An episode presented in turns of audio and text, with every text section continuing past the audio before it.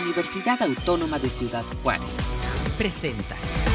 Amigos, ¿cómo están? Bienvenidos, qué bueno que se anexan a esta transmisión aquí desde UACJ Radio, desde la Universidad Autónoma de Ciudad Juárez. Y bueno, a pocos días de iniciar el Mundial de Qatar 2022 el cual precisamente comienza este 20 de noviembre. Bueno, pues ya los aficionados al fútbol, pues eh, están eh, pues contando las horas para precisamente ver los diferentes partidos y de esta manera y bajo diferentes reglas que imponen las autoridades en Qatar se podrá pues precisamente eh, disfrutar una Copa del Mundo precisamente en este mundo musulmán y bueno pues vamos a hablar el día de hoy, vamos a estar compartiendo desde diversas eh, miradas eh, desde diferentes ángulos, bueno, lo que es este evento de Qatar 2022 en este espacio de realidades, mitos y fútbol, reflexiones desde la UACJ. Y ya está aquí con nosotros, le quiero dar la bienvenida al doctor Luis Manuel Lara Rodríguez, profesor investigador ahí en el Instituto de Ciencias Sociales de Administración,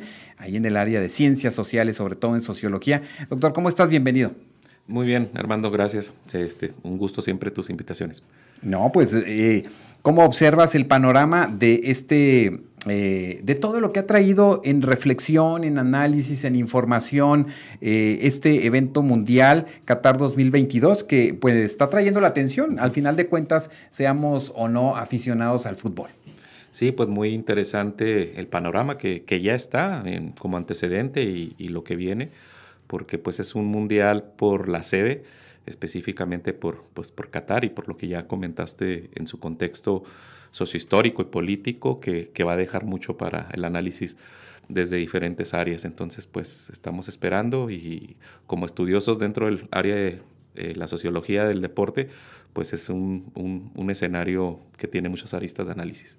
Así es, y, es lo que nos va a estar compartiendo precisamente el, el, doctor Lara, y será interesante observar y conocer cuál es este, este espacio eh, que circunscribe precisamente a la sociología del deporte.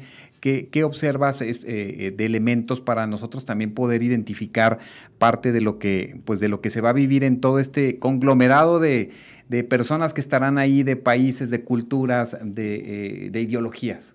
Sí, mira, pues primeramente, como, como se sabe, el, el deporte eh, no está en un espacio vacío o neutro, sino que el deporte como fenómeno social tiene implicaciones políticas, culturales, económicas, eh, financieras, eh, empresariales. Y pues este mundial como evento, tal vez dentro del ámbito del espectáculo, es por excelencia mm, el que más tiene una derrama económica, intereses políticos económicos, eh, mercadotecnia, pero no está exento la particularidad, por ejemplo, de Qatar en el ámbito de lo religioso, en el ámbito de lo político, la forma de gobierno que tiene, las restricciones que, que se han hecho. Entonces, eso puede generar algunos aspectos muy interesantes en el campo de, de la afición, que, que, que va a estar allá pero también aquí eh, en el propio ámbito como espectador fuera de estar en la, en la sede. Correcto. Cuando llega un mundial, ¿a ti qué es lo que más te, llama la atención? Eh, este, si eres aficionado o si, eh, ¿qué, es lo que vas observando que, que, llama a ti la atención y que colocas como en un análisis quizás que quizás muchos de, nuestros amigos que nos escuchan, pues no, ¿verdad? Hay que ver el partido, hay que disfrutarlo y hay que estar en, esa, en, ese, eh, eh, en ese esquema. Pero eh, tú, ¿qué es lo que destacas? Mira, pues las implicaciones de un mundial, pues la primera es que hay un, es el deporte más popular en el mundo, por lo tanto hay una gran cantidad de aficionados y de aficionadas. Entonces, en muchos casos el aficionado, la aficionada lo que está esperando es que se celebre ya el, el, el mundial como ámbito de competencia, ver las elecciones, las distintas elecciones, ver quién va a avanzar, quién va a llegar a semifinales, quién va a ser el campeón. Ese es un, ese es un, es un tema muy, este, muy presente. Pero pues también va a estar la cuestión de, de la derrama económica directa e indirecta que está también este, implicada. Mira, por ejemplo, tú ahorita me mostrabas aquí el calendario de juegos eh, patrocinado por diferentes tipos de, de empresas, los restauranteros están esperando con ansia este, este mundial, pero también, como te decía, es muy, muy pertinente pensar que puede haber diferentes tipos de manifestaciones y movilizaciones precisamente dentro del ámbito del mundial. Qatar es un país que tiene restricciones en el ámbito desde lo religioso, desde el ámbito incluso del enfoque de género, entonces es también un escenario que genera que seguramente va propiciar diferentes movilizaciones eh, y, y, expresiones socioculturales. Así es, y ya lo estamos viendo, ¿no? Ya hay diversas reacciones en torno a eh, por ejemplo, a las coberturas mediáticas que realizan, eh, que están realizando pues muchos países y que indudablemente, bueno, pues colocan a este país en el centro de la pues de, la serie de, opiniones, de reflexiones. Bueno, ya vemos ahí que se van cumpliendo a veces muchos de los pronósticos de de todas estas restricciones que tienen en Qatar para muchas cosas. Ya hemos observado algunos este, comunicadores ser, pues, no detenidos necesariamente, pero sí llamándoles la atención a, que lo que pueden filmar y no. Sí, y, pues hay que no perder de vista que como evento eh, trascendental a nivel mundial, pues tiene un trasfondo y un interés económico como negocio, este, no puede dejarse de lado.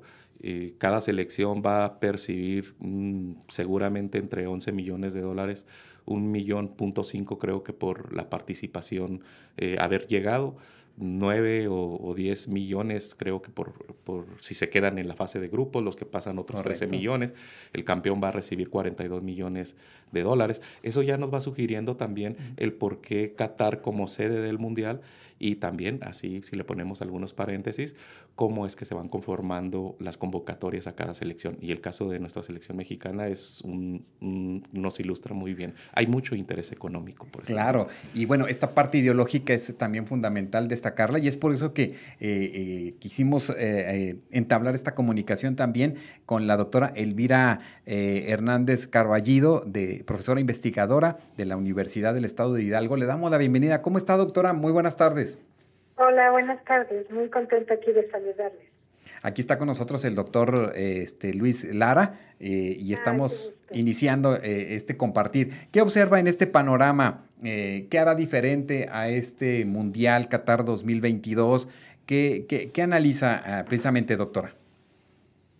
Ah, lo que yo veo, pues es primero el contexto y el panorama que nos está presentando el lugar donde se va a desarrollar el Mundial.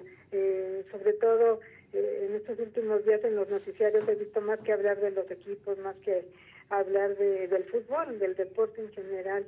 Estamos hablando pues de a qué lugar se está llegando, qué es lo que se tiene que respetar o no. Y sobre todo en el tema que a mí me interesa y, me ocupa pues la situación de las mujeres.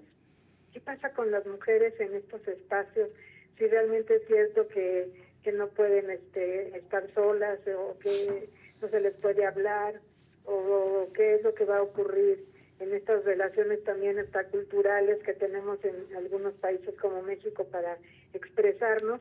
He visto como una preocupación muy constante y unas invitaciones muy eh, referenciales sobre lo que eh, culturalmente vamos a encontrar en este país. Yo no sé si también eso ah, tiene que ver en que veo muy muy apagados los comentarios en torno al deporte, en torno a los jugadores, en torno a las elecciones, en torno pues, a lo que se supone que se va a desarrollar ahí, que claro. Es el fútbol.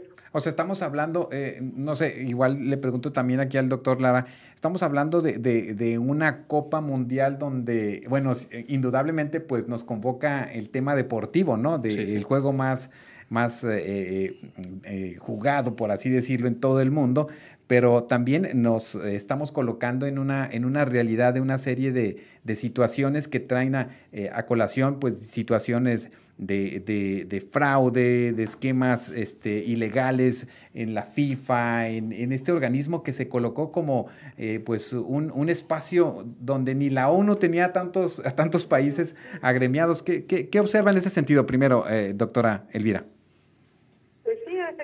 observo que ya este punto central que era el mundial, que era el deporte, que eran los jugadores, digo, yo recuerdo muchos mundiales y ahorita precisamente estoy en un congreso donde acaban de hablar de las cuestiones de del fútbol, pues donde lo que querían saber era las estadísticas, el jugador más importante, eh, de qué manera estaban desarrollándose en sus equipos respectivos. Y ahorita no, no lo critico, pero sí de pronto la mirada se está desbordando, pues más allá de lo deportivo, ¿no? Estamos viendo preguntándome, bueno, ¿por qué lo hicieron en Qatar? ¿Por qué, qué se está ganando? ¿Qué se está perdiendo en esos negocios que se está, que siempre lo ha sido el fútbol, pero ahora lo vamos notando más, esa fuerza y esa presencia poderosa y, diríamos hasta patriarcal de la FIFA que también pues ahí va concentrando todo su poder en sus negociaciones y pues también estos países que de pronto se están aproximando a un negocio más que a un deporte, más que a una fiesta del fútbol, entonces es lo que veo ahora en este momento que es lo que está pasando con este mundial. Correcto. Doctor Lara, ¿qué, qué, observa en ese sentido? Pues sí, eh, primeramente un saludo a la doctora Elvira, siempre un gusto escucharla. Eh, pues es tal vez una tendencia que ha tenido la, Federación Internacional de Fútbol. Los últimos mundiales han estado en ese escenario de, de controversia, de preguntarnos por qué la elección de esas sedes desde Estados Unidos, Rusia, Corea y, ahora Qatar. Eh, entiendo que estaba mm, dentro de la convocatoria o los solicitantes es Australia, mismo Estados Unidos, y se, y se elige a Qatar, siendo un país que en realidad, mm, si desconozco, nunca había o nunca calificado. Entonces, está implícito que es una de las economías más fuertes, sobre todo por la cuestión de, del petróleo, el gas natural, y obvio que esos escenarios nos generan ciertas inquietudes y ciertas dudas por una, una organización, la Federación Internacional, que pues que digamos que tiene una transparencia en cómo se realizan las cosas, pues no es así. Y coincido totalmente con lo que señala la doctora Elvira, pues hay muchos elementos que pueden dejar de lado para, la, para el análisis, como también señalaba al principio. Eh, doctora Carballido, eh, eh, Hernández Carballido, como especialista precisamente en estudios de, las mujeres, ¿qué, observa también en ese panorama? Vemos hace unos días que sale la primera árbitro mujer mexicana que estará participando en Qatar. aún el, panorama es, es, complejo y es poco observable en relación a, la participación de la mujer en, en, este, eh, eh, pues, en estos esquemas de, de, la Copa Mundial. Sí, sí, sigue siendo todavía complicado ese reconocimiento, esa presencia, eh, pues digo, una mujer árbitro, o ahora ya los equipos que, que van surgiendo en las ligas de, de fútbol femenino, las diferencias de los sueldos entre los hombres y y las mujeres que, que juegan fútbol y la manera en que también se, se difunde y se da a conocer este deporte en la presencia de las mujeres. ¿Ha habido avances? Claro que sí. Eh, ya que hubiera querido yo hace unos, ay, qué horrible, unos 50 años, que era yo una niña que viera esto que ahora las niñas sí están viendo, ¿no? De ver estadios, digo, acabamos de ver ahorita las campeonas del fútbol mexicano, que lograron un, triunfo, pero si vemos los encabezados de los periódicos, pues no siempre ellas logran todavía la primera plana, ¿no? Todavía se viene, se sigue viendo como raro, como extrañas, como curioso que, que se estén desarrollando de este, dentro de este deporte. Incluso hasta en las narraciones de los partidos de fútbol veo ahora a chicas que están expresando sus opiniones en torno al fútbol, pero que de pronto, sobre todo en televisión, ¿no? La exigencia de que sean unas mujeres pues muy guapas, unas mujeres que bueno sí que hablen, pero a lo mejor no tanto. Entonces todavía dentro de este contexto y el mundial luego lo, lo va enfatizando más, todavía las mujeres como que parecemos extrañas en ese espacio, ¿no? Que se han ganado espacio sí, pero todavía falta mucho por hacer. Claro, y bueno, y no hablamos de los de los sueldos, ¿no? Sí, sí, sí, lo que este, precisamente le digo que ahorita estoy aquí en un congreso de historia y mujeres y Xochitl que se ha dedicado mucho a estudiar la presencia de las mujeres en el deporte, pues nos hablaba de la mejor jugadora mexicana que gana como 150 mil eh, en, su sueldo y, el mejor jugador que pues casi gana medio millón de pesos, ¿no? Entonces pues va viendo todavía esas diferencias abismales cuando están jugando y cuando están pues también compitiendo con toda la fuerza y la creatividad que tienen, pero bueno, uno es hombre y el otro es mujer, ¿no? Correcto. Pues eh, doctora Elvira, eh, muchas gracias por, por enlazarse con nosotros en esta primera aproximación al inicio de este eh, pues Mundial Qatar 2022. ¿Algo más que quiere dejar en el ánimo de quienes nos escuchan aquí en la frontera? No, pues primero que nada agradecerles, saludarles ahí con mucho cariño porque es muy importante que reflexionemos estos escenarios que se van abriendo y sobre todo el mundial siempre trae muchas provocaciones, muchas distracciones, unidad también, alegría a veces, pero que sí es importante que lo reflexionemos desde la academia para que veamos qué está ocurriendo, pues no solamente en nuestro país, pues ahorita vamos a estar en un espacio que poco conocíamos o que poco nos aproximábamos, como es Qatar, vamos a ver qué está pasando y tenemos que discutirlo y hablarlo. Así que muchas gracias por la invitación. Gracias. Y pues como aficionada, doctora, ¿quién, quién gana Qatar? Ay, yo este, soy este, muy, muy aficionada a mi querida Francia, entonces le veo muchas posibilidades a los franceses. Muy bien, bueno, pues. Una siempre tiene su corazoncito y la esperanza todavía de que México pueda hacer algo, ¿no? Pero, ay, han sido ya tantos mundiales que van pasando en nuestras vidas, pero veremos qué pasa. Doctora, le enviamos un saludo aquí desde la Universidad Autónoma de Ciudad Juárez y le agradecemos esta comunicación y bueno, muchas gracias por acompañarnos. Gracias a ustedes, hasta luego. Muchas gracias, la, la doctora Elvira Hernández Carballido, profesora investigadora de la Universidad Autónoma del Estado de Hidalgo. ¿Y cómo está eh, ya ah, iniciando el movimiento de quienes están viviendo esta justa mundialista de Qatar 2022? Aquí tenemos precisamente un testimonio de Cristian eh, Román García de Ciudad Juárez, que ya está por aquellos rumbos y él nos manda eh, pues este mensaje y este compartir de cómo se está viviendo y cómo va a estar participando en este Mundial de Qatar 2022. Lo escuchamos.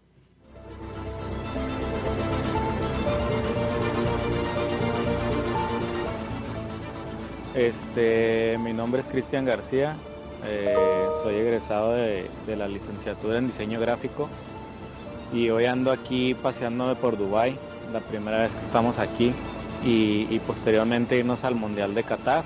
Por ahí me pregunta mi amigo Armando y Elizabeth que cómo está el ambiente por acá.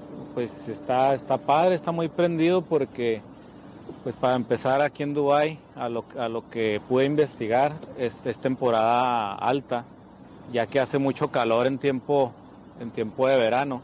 Y, y aquí pues lo ideal es venir en estas fechas de invierno a visitar Dubai. Aunado a eso, me topé a muchos mexicanos que venían para acá, unos a conocer pero la gran mayoría venían porque aquí a una hora está la capital de, los Emiratos Árabes, que es Abu Dhabi, y venían a, la carrera de, la Fórmula 1. Se está viviendo un ambiente muy padre con muchos mexicanos. Ahorita anduvimos ahí cerca del, icónico edificio del Burj Khalifa y traíamos nuestros sombreros de, de mariachi y todo, nuestra playera de los Bravos de Ciudad Juárez y hay, hay gente de Juárez, nos topamos a gente de Juárez, nos topamos a mucha gente de, todas partes de México saludándonos y, y pues todos van, este, unos andan turisteando, otros se van a ir a la carrera a ver a Checo Pérez, a la Fórmula 1 y posteriormente nos vamos a ir todos a, a Qatar.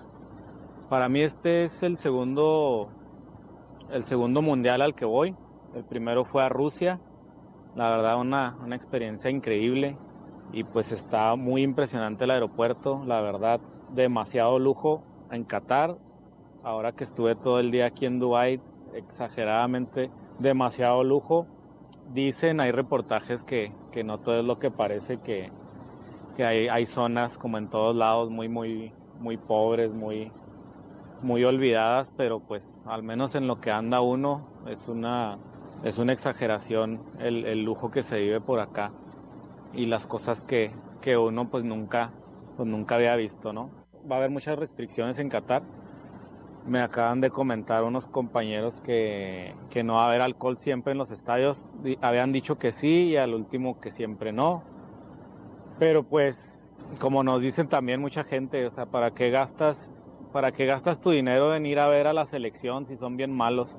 Venimos a conocer, más que nada, o sea, el ambiente que se vive en un mundial es un, es un choque cultural y, precisamente en Qatar se va a dar algo que no había pasado en ningún lado. O sea, es un país tan pequeño que todos, los aficionados vamos a estar en una misma ciudad, como quien dice. Entonces el, choque cultural va a ser, va a ser impresionante y, creo que, que si no hay alcohol va a ser lo de menos, o sea, vamos a convivir con los con los 32 con los 32 países, las aficiones de 32 países, así es que va a estar muy entretenido.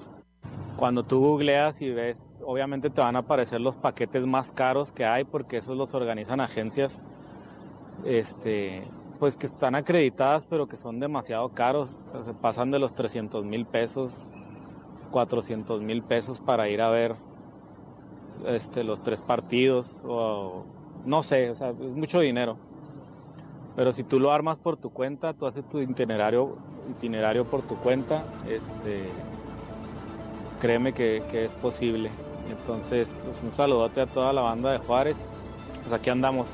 Un saludo a todos, un saludo a la, a la radio de la UACJ y pues esperamos mucho de este mundial. Qatar 2022. Realidades, mitos y fútbol. Reflexiones desde la UACJ. Qatar 2022.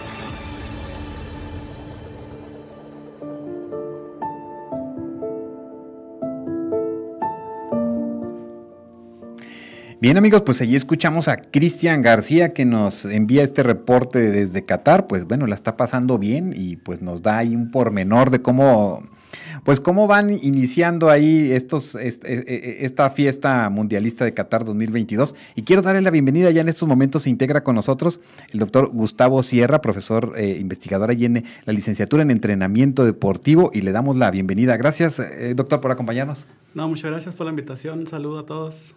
Saludos, doctor Lara. No, bienvenido. Y pues, ¿cómo, eh, cómo se está viviendo eh, este, este ambiente desde esta licenciatura de la universidad, que es importante?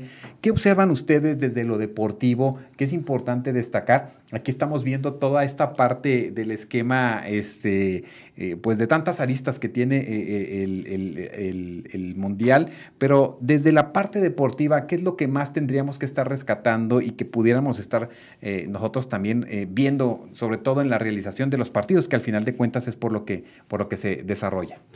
Sí, bueno, este, pues son muchas aristas, ¿verdad?, las que se pueden manejar desde la parte, como lo mencionaba ahorita el doctor Lara, pues eh, el, el, país de Qatar, que nunca había realizado pues un mundial de fútbol, es un país pues muy pequeño realmente. Eh, ayer estaba leyendo que pues en bicicleta en hora y media, dos horas podías recorrer los ocho estadios de, de fútbol, entonces eh, pues bueno, cómo se manejó y todo, cómo se dio, eh, pues moverlo, por ejemplo, ahora este, a esta fecha, siempre era pues en, en, verano, ¿verdad? El Mundial, cuando pues la mayoría estamos de vacaciones, las escuelas, todo, ahora pues es en, en estas fechas de noviembre, diciembre, entonces pues sí ha cambiado bastante, la percepción que yo tengo de la gente pues es... Bueno, también en parte pues por cómo está la selección mexicana, el nivel, eh, pues las expectativas de este mundial pues son pues bastante pobres, ¿verdad? Nunca he visto pues una, un interés tan bajo de la gente o sí pocas expectativas. Eh, por parte de los alumnos, pues bueno, siempre está esa cuestión, ¿verdad?, de, diferentes áreas, la psicología del deporte, la sociología, pues el rendimiento mismo, este, estar observando pues todo lo que sucede, lo que acontece y pues bueno, estarlo compartiendo. Los alumnos pues siempre están interesados, ¿verdad?, pues hasta por cultura general, los de la licenciatura de entrenamiento deportivo y pues en general, ¿verdad?, los eh, de la universidad. Entonces, pues es un evento que se da cada cuatro años, en donde participan, pues realmente, eh, pues digamos, pocos equipos, porque pues son muchísimos los equipos afiliados a la FIFA y digamos los más representativos de cada zona son los que este, pues, pueden participar. Entonces... A quienes conocemos muy poco de esto, este, precisamente, eh, doctor Gustavo, ¿cómo se seleccionan a quienes van a estar en el Mundial? denos un panorama así muy general. Sí, bueno, eh, la FIFA pues mm, cada este Mundial dice cuántas plazas le va a dar a cada zona. Da cuenta que el, pues, el mundo en sí se divide en diferentes zonas. Una pues es Europa, que es el que se lleva pues creo que como 18 este, pues plazas, por así decirlo. boletos, ajá. Eh, África, pues es otra zona. Oceanía, que es la que le dan como dos boletos y medio por ahí eh, CONCACAF, que es donde está México, toda la zona de Centro y Norteamérica y las islas, eh, y bueno, Sudamérica, que pues están los equipos de, de pues sí, del continente es sudamericano. que les dan pues cinco plazas, ¿verdad? Entonces a partir de ahí, bueno, Asia que también tiene pues tres o cuatro plazas, a partir de ahí pues hacen las eliminatorias que ahorita pues duran uno o dos años las eliminatorias y los que pues van haciendo puntos juegan de local y de, y de visita y los que hacen más puntos pues clasifican directo. Y hay regiones como donde nos encontramos en que la última plaza pues juega medio boleto contra una plaza por ejemplo de Oceanía y pues ahí se, el equipo que gana eh, pues obtiene otro boleto o del medio boleto que tiene pues el que gana el encuentro visita recíproca, pues son los que califican. Entonces al final, pues son 32 plazas, que esta será la última edición que se lleve a cabo de esta forma. En el siguiente mundial, pues van a ser el doble. Entonces, pues va a haber muchísimas más probabilidades de equipos, pues totalmente que nunca aspiraban a ir a un mundial, que ahora pues lleguen, ¿verdad?, a, a un mundial de fútbol. No, pues mire, ahí para que tener más o menos el, lo, que, lo que es eh, y cómo se va conformando el mundial con estos, con estos equipos. Y observamos entonces, ¿qué es lo que eh, eh, estamos entendiendo que pasa toda una, mm, por ejemplo, en, el entrenamiento, si nos vamos a la parte deportiva, ¿qué observan ustedes, por ejemplo, en, en, todo el esquema técnico y metodológico que lleva, por así decirlo, las generalidades de un equipo mundialista? Sí. Sí, pues también es otra cosa que cambió mucho ahora. Ah, la semana pasada apenas algunos equipos terminaron su, o jugadores terminaron su participación con sus clubes, entonces se han ido integrando pues a la selección. Eh, por ejemplo, México, pues los últimos que llegaron fue el Chucky, eh, eh, Edson, Edson Álvarez, pues los que estaban jugando en Europa. entonces ahorita pues ya van a tener una semana más o menos todo el equipo en conjunto para hacer pues el trabajo específico. México tuvo su último partido de encuentro eh, martes o miércoles de esta semana, que también pues no nos fue tan bien, perdimos 2 a 1. Eh, entonces pues ya todos los equipos cerraron su preparación este, previa al Mundial y pues ya digamos que prácticamente estamos en, listos para, pues, para que comiencen a, los encuentros de todas las elecciones. Correcto. ¿Qué es lo que le llama la atención precisamente, eh, doctor Sierra, de este, de este mundial? ¿Qué, ¿Qué, elementos, y no solamente deportivos o metodológicos o técnicos, que eh, aquí qué es lo que más te ha llamado la atención de, de la conformación de esta, pues, eh, de esta posibilidad que tiene hoy, hoy Qatar de, de ser el, el espacio donde se desarrolla el mundial? Sí, pues realmente cuando se le dio la sede, este, pues fue muy complicado para la FIFA porque pues como lo mencionaba el doctor Lara, tienen pues muchísimo dinero, entonces de repente dijeron, no, pues vamos a organizar un mundial. Ah, sí, bueno, está bien. Entonces empezaron por ahí pues a darles obsequios de dinero a los que votan para pues brindar la sede, a algunos de CONCACAF por aquí, este, pues en Argentina, Julio Grondona, que era el presidente de la, de, de la asociación en ese tiempo, Michel Platini por ahí, que pues también no sé si pisó la cárcel, no recuerdo, pero pues tuvo por ahí esa, esa cuestión. Entonces, al final, acaba hace poco este Joseph Blatter acaba de decir que pues sí fue un error haberle otorgado la, la organización del Mundial a, a, un país como Qatar, que es un país muy, muy pequeño, pero bueno, pues ellos dieron muchísimo dinero este, para que los países que votan pues pudieran votar a, a favor de darle la sede a Qatar y pues de esta forma eh, pues llevarse la, la, organización. Y bueno, a partir de ahí, pues la construcción de los estadios, que en un inicio iban a ser 18 y terminaron con 8 nada más, pero pues también ha habido muchas protestas porque los trabajadores pues los pusieron a trabajar pues de sol a sol y en climas de treinta y tantos grados, pues hasta 50. Sí, sí. Entonces hubo muchísimos trabajadores, creo que era un promedio como de, no sé, 100 yéndome bajito por semana este, de trabajadores pues, que fallecieron por las condiciones tan extremas. Y bueno, al final pues se hicieron del, pues, de nada, de la nada, ocho, ocho estadios de fútbol, que es en donde se va a, ir a cabo el Mundial, en un tiempo, pues la verdad, muy, muy rápido, pero pues solo se pudo hacer así por pues el estar ahí este, pues con los trabajadores, ¿verdad? A, a duro y dale. Entonces, pues ha habido muchas protestas de diferentes países, Dinamarca, pues Inglaterra, eh, que no de, están... De boicot inclusive. De boicot, ajá, que no están muy de acuerdo con las políticas, cómo se dio pues toda esta organización por parte de, de, Qatar. Pero bueno, pues ya estamos ahorita pues listos para iniciar, claro. ¿verdad? Y pues ya una vez que ruede la pelota, pues no se olvidan, ¿verdad? Todas las cosas, pero pues se distrae uno. Y de lo que comenta precisamente el, el, doctor Gustavo Sierra, hay un documental ahorita en una plataforma que se denomina, que se llama Los Entresijos de la FIFA, donde se habla de la historia de Gloria, pero también de la corrupción de FIFA. Ahí búsquenla en Netflix, este, los que puedan eh, tener acceso a esta plataforma. ¿Y cómo se va construyendo precisamente, doctor Lara, desde la perspectiva sociológica, una afición futbolera?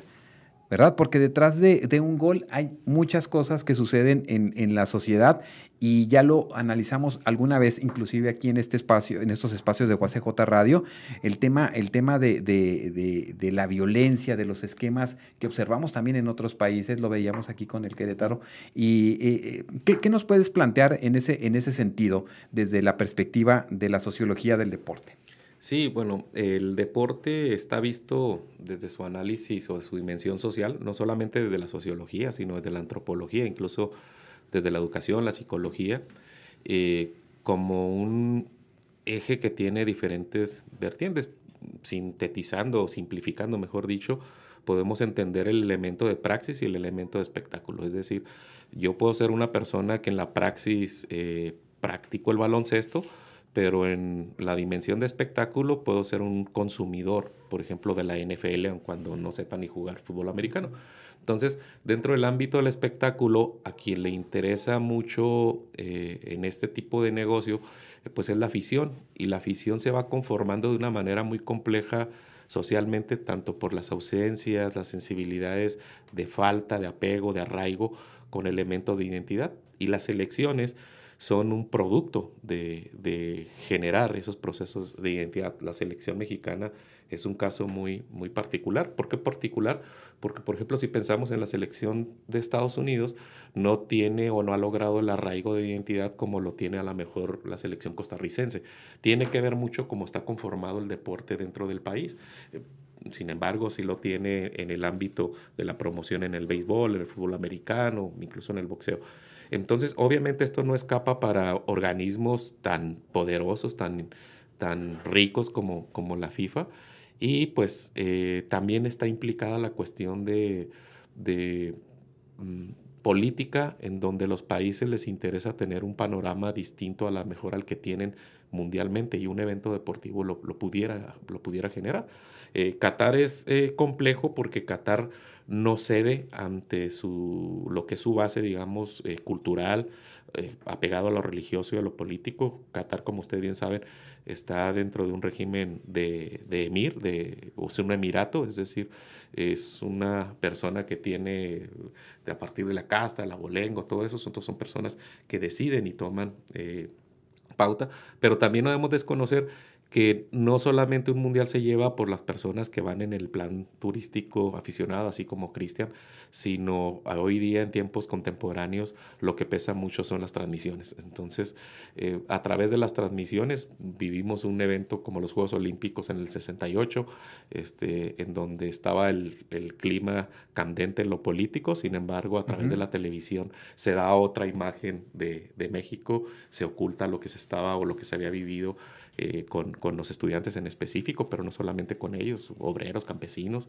Entonces, un evento también es usado para, para estos escenarios. El deporte tiene diferentes tipos de arista. El deporte por sí mismo no genera violencia, sino que es un receptáculo de diferentes intereses, ideologías, eh, poderío económico, poderío político. Entonces, pues es, es un, un, un ámbito muy propicio para el análisis. Seguramente ya se están preparando muchos trabajos, se están publicando muchos trabajos, pero si hacemos un sondeo dentro del área de los estudios sociales de, la, del deporte, eh, hubo un libro del Brasil 2014, varios libros, bueno, estoy hablando de lo más cercano que me llega a, la, memoria, pero se va a producir mucho de análisis en este sentido. No, pues vamos a estar atentos, pero sobre todo, al final de cuentas, pues hay una, una cantidad de aficionados en todo el mundo y precisamente tuvimos oportunidad de escuchar eh, una reflexión que queremos ponerle con ustedes, que nos eh, eh, que pudimos grabar a Marc eh, Pommerlerliu, quien es de profesor investigador en la Universidad de Quebec. El doctor Marc estuvo aquí, está todavía aquí en Ciudad Juárez desarrollando unos cursos muy interesantes de idiomas y vamos a escuchar él como aficionado qué dice sobre el Mundial de Qatar 2022.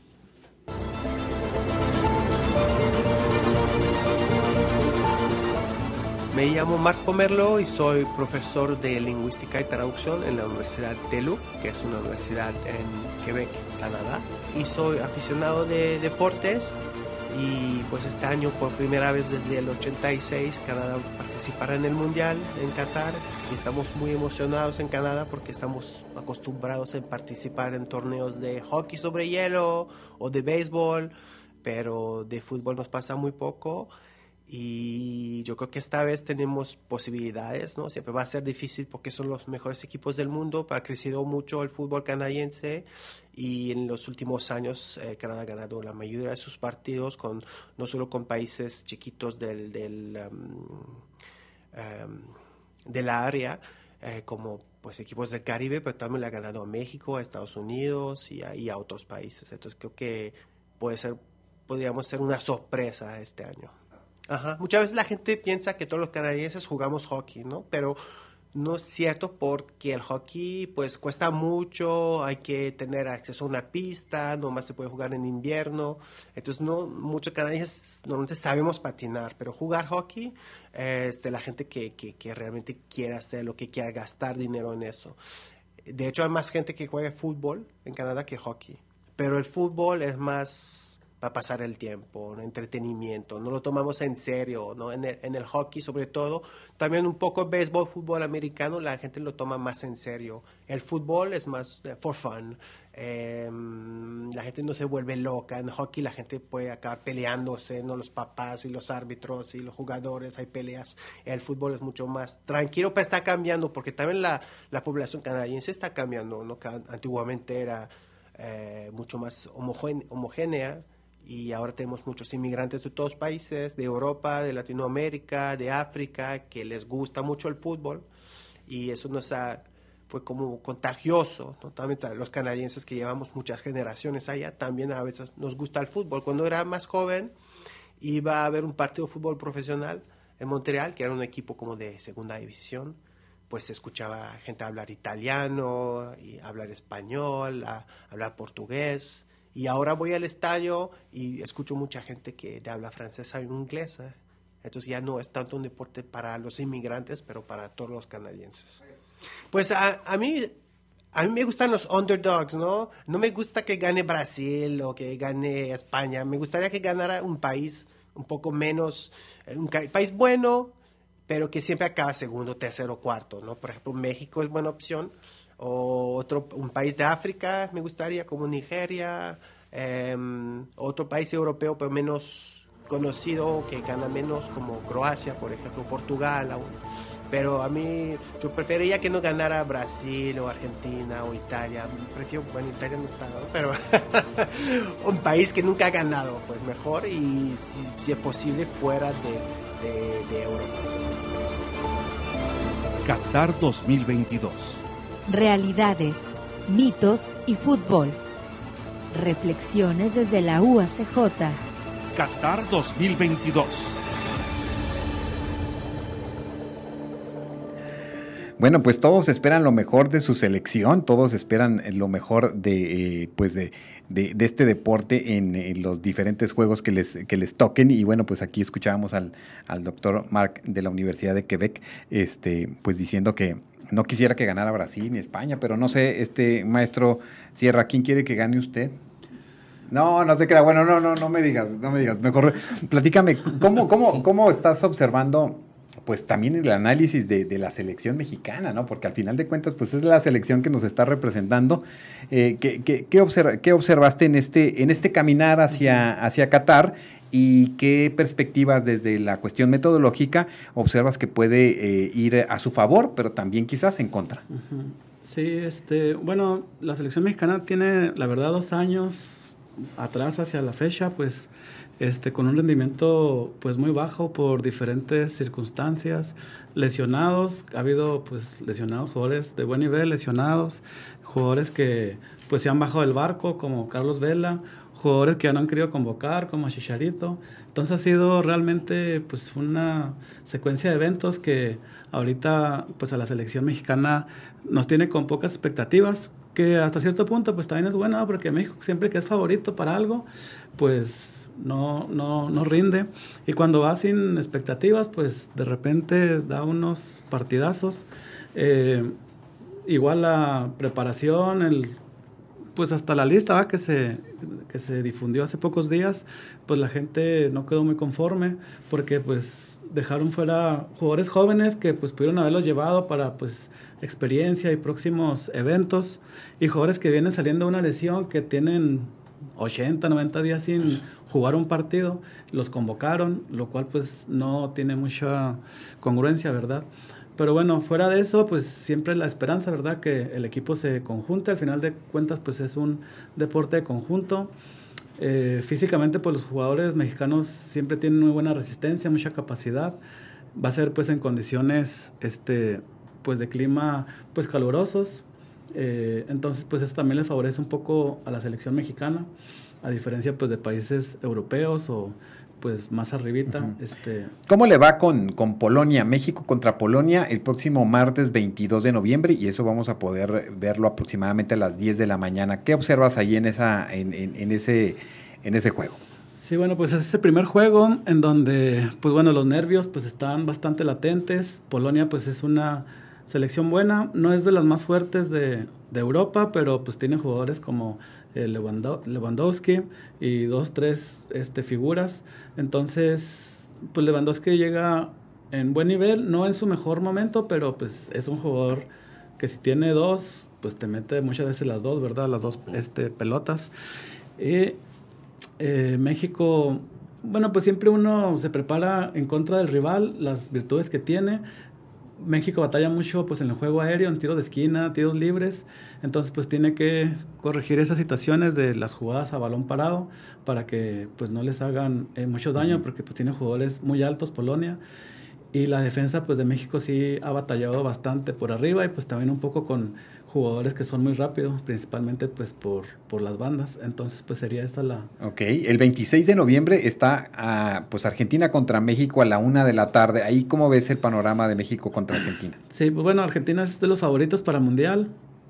De hecho, si Argentina gana el primer juego y llegaría contra México para romper una marca de mayor cantidad de juegos este, pues ganados de manera consecutiva. Entonces podría romper pues esa marca que no sería muy bueno para México.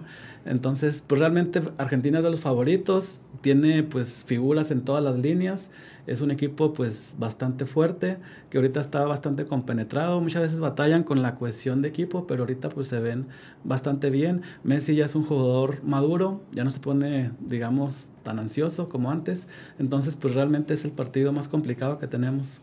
sí, porque el 30 de noviembre es Arabia Saudita a la una de la tarde, ahí pues, eh, ¿qué nos va a ir en contra de la afición? Porque ya hay muchos mexicanos ahí en Qatar. Sí, ahí pues puede llegar México, no sé, con esperanzas de calificar, o puede llegar ya sin esperanzas, o hasta ya calificado, ¿verdad? En, siendo muy positivos. Eh, y bueno, Arabia pues es un país este, asiático, es Asia pues es más o menos del mismo nivel que la CONCACAF, entonces pues es donde tenemos mayor cantidad de, o mayor probabilidad, ¿verdad?, de tener éxito. Entonces, pues puede ser muy bueno llegar en el último partido contra este, Arabia para, eh, en caso de que tuviéramos que definir pues, la clasificación, pues sacar un buen resultado es muy probable en ese partido. Bien, pues bueno, mire, vamos a estar atentos porque si eso llega a suceder en este último partido, entonces, entonces vamos a encontrar, doctor Lara, mucha algarabía, mucha euforia y muchas restricciones que hay en el país en el marco de la Copa del Mundo porque no se puede beber alcohol en las calles, no están prohibidas las banderas LGBTIQ y más, este, insultar o pelear, este, hacer tantas manifestaciones que sabemos suceden en los mundiales. ¿Cómo observas este otro panorama que eh, indudablemente está enmarcado con una serie de restricciones que no hemos observado que suceda en otras eh, mundiales?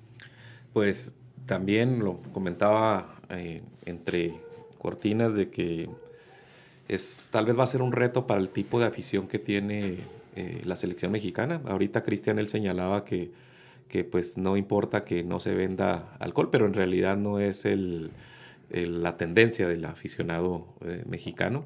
Y sí, conforme se vayan dando los partidos, sobre todo si, si va favoreciendo a la selección mexicana, no sé, un empate, eh, o una victoria, un empate, luego buscar una victoria, llegar a la siguiente fase, eh, también va a cambiar el comportamiento del aficionado.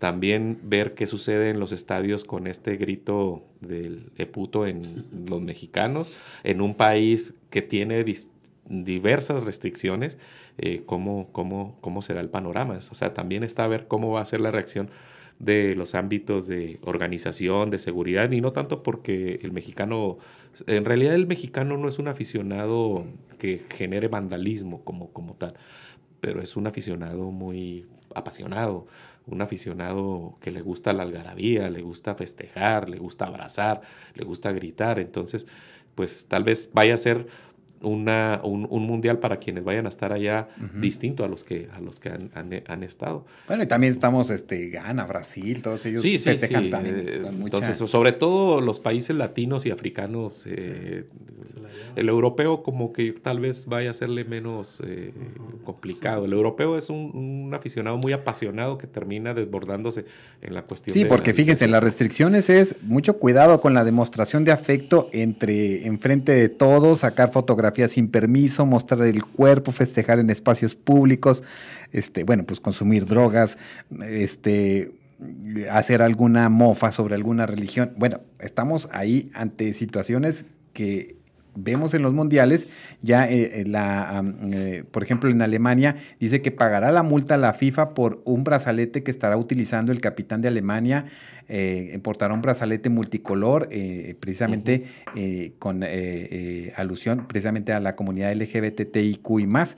Y bueno, pues eh, esto está trae, traerá otras, otras eh, consecuencias, otras situaciones ahí que no estamos acostumbrados. Armando, un espacio de restricción y sobre todo de este tipo que si lo ponemos en la mesa eh, son extremas, son impositivas, son autoritarias, también es una puerta precisamente para la reacción. Es decir, muchas de las restricciones desbordan lo la libertad de expresión, lo humanamente en el desarrollo de un evento como estos, entonces también es una puerta para que ciertos aficionados precisamente generen lo contrario. Entonces tal vez vamos a ver o vamos a conocer a través de la prensa diferentes tipos de expresiones que se llevaron a cabo por diferentes grupos de aficionados y que empiecen las restricciones. Entonces eso también está para la puerta de, un análisis.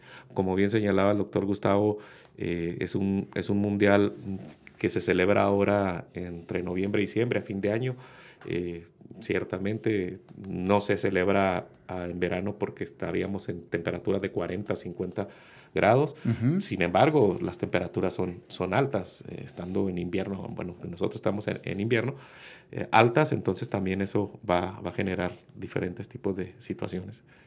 Bueno, pues miren, ahí está lo que desde lo deportivo, desde todo este esquema en que plantea ahora en Qatar a quienes asistan a, pues a los diferentes partidos, pues lo vamos a pues vamos a estar siendo testigos de todas esas cosas que eh, traen también precisamente en la mira todo el proceso que se viva en Qatar. Y bueno, pues en ese sentido, alguna, alguna, para ir cerrando, eh, precisamente, doctor Sierra, me gustaría que nos comentaras eh, qué quieres dejar en el ánimo de quienes nos escuchan, pues para vivir esta fiesta deportiva, ¿no? Que al final de cuentas eso es lo que, lo que mueve al mundo a esta parte de, de, la geografía y que estamos atentos a ello. Sí, claro, no, pues básicamente disfrutar, ¿verdad? El Mundial es un evento que sucede pues cada cuatro años, eh, disfrutarlo pues con amigos, con la familia, eh, pues en un ambiente pues digamos, sano, ¿verdad? Eh, pues con situaciones diferentes, incluso pues hasta aprender de otras culturas, pues como la catarí, con sus diferentes situaciones, pero bueno, al final de cuentas pues es otro tipo de eh, pues retroalimentación o cosas que podemos pues aprender, ¿verdad? De, pues en, específico ese país y bueno, de cada una de las elecciones que están representando pues a, a sus países. Es pues un evento pues muy global, eh, donde hay pues muchísimo dinero de, de, por medio, muchos patrocinios y todo lo que se mueve, pues realmente es muy impresionante. Pero bueno, pues como aficionados o fanáticos, pues simplemente que disfrutamos, disfrutemos de este evento y eh, pues dependiendo del resultado, ¿verdad? Que pueda tener nuestra selección, pues este, seguirlo apoyando, ¿verdad? Porque pues al final de cuentas es, son nuestros representantes y pues darles nuestro apoyo y este, estar pues con ellos en las buenas y en las no tan buenas. Bueno, pues ahí vamos a ver, vamos a ver qué tal. Doctor Luis Lara, algo que quieras dejar en el ánimo de, de quienes nos escuchan hoy.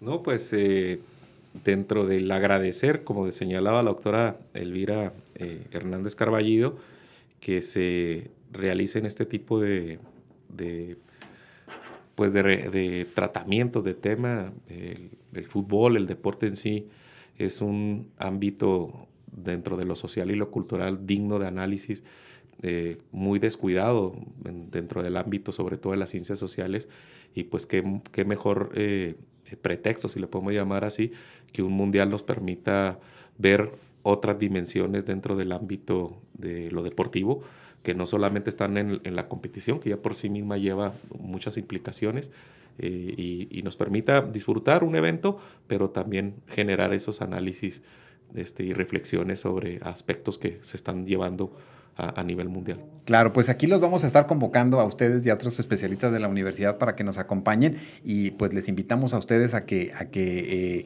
estén atentos a estas, a estas transmisiones con esta idea de hablar de lo que sucede eh, en Qatar 2022 en el marco de esta fiesta mundialista de, de, fútbol y bueno, pues hacer estas reflexiones aquí desde la UACJ y nos vamos a despedir escuchando a una universitaria, Ceci Villar, que está en el área de deportes ahí en el Instituto de Ciencias Sociales y Administración precisamente con este objetivo que decía precisamente doctor eh, Sierra, que es la de apoyar a la selección y pues estar en ese ánimo festivo en la medida de lo posible. Pero mm, antes de, irnos con ella para cerrar esta... Eh, pues este compartir, pues los dejo con este proverbio árabe, a ver qué, nos dice o qué pudiera decirnos, a ver, no sé, eh, dice, no digas todo lo que sabes, no hagas todo lo que puedas, no creas todo lo que oyes, no gastes todo lo que tienes, porque el que dice todo lo que sabe, el que hace todo lo que puede, el que cree que todo eh, lo oye, todo lo que oye, el que gasta todo lo que tiene, muchas veces dice lo que no conviene, hace lo que no debe, juzga lo que no ve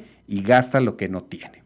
Bueno, los dejamos con eso y escuchamos a la compañera Ceci Villar y con esto concluimos este espacio desde UACJ Radio en nombre de todo el equipo. Gracias y hasta nuestro próximo encuentro.